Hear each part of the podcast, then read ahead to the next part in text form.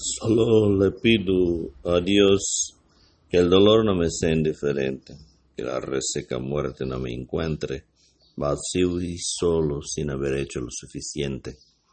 Solo le pido a Dios que lo injusto no me sea indiferente, que no me abofetee en la otra mejilla después que una garra me arreñó esta suerte. Solo le pido a Dios que la guerra no me sea indiferente es un monstruo grande, pisa fuerte toda la pobre inocencia de la gente. Solo le pido a Dios que el engaño no me sea indiferente. Si un traidor puede más que unos cuantos, que estos cuantos no lo olviden fácilmente. Solo le pido a Dios que el futuro no me sea indiferente. Desasuiciado está el que tiene que marchar y vivir alguna cosa diferente. Solo le pido a Dios y el futuro no me sea indiferente, que no me abofetee en la otra mejilla después que una garra me arrañó la suerte.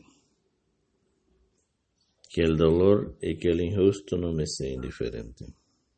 Violeta Parra, na voz de Mercedes Sosa. Essa canção dispensa tradução mas que eu não seja indiferente diante da dor alheia, da injustiça, das guerras inúteis, da traição hum, sobre os pequeninos e do futuro que está sendo destruído no momento. Mesmo quando tudo parece marchar contra a alegria, a felicidade, contra a justiça, é, há sempre uma saída. Me lembro do filme Michael Collins, O Preço da Liberdade, quando a Irlanda do Sul luta pela independência contra a Inglaterra. O Michael Collins faz discursos numa situação de controle quase absoluto da sociedade pelas forças militares e policiais da Inglaterra na Irlanda. Aí tem um agente irlandês, agente secreto, que trabalha para a polícia inglesa na Irlanda.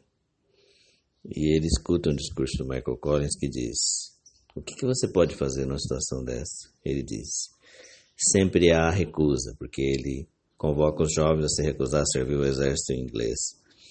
Sempre é possível a recusa, dizer não, diga não.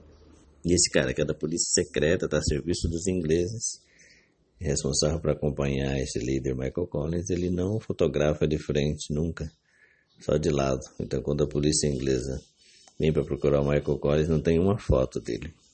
Evidentemente, ele é preso um dia e tal, e massacrado pela polícia inglesa, mas é, todo trabalhador da Irlanda naquele momento e toda a pessoa que luta pela independência ali segue o exemplo dele e Irlanda do Sul consegue a independência. Hum, eu acho que para nós agora vale essa analogia. Né?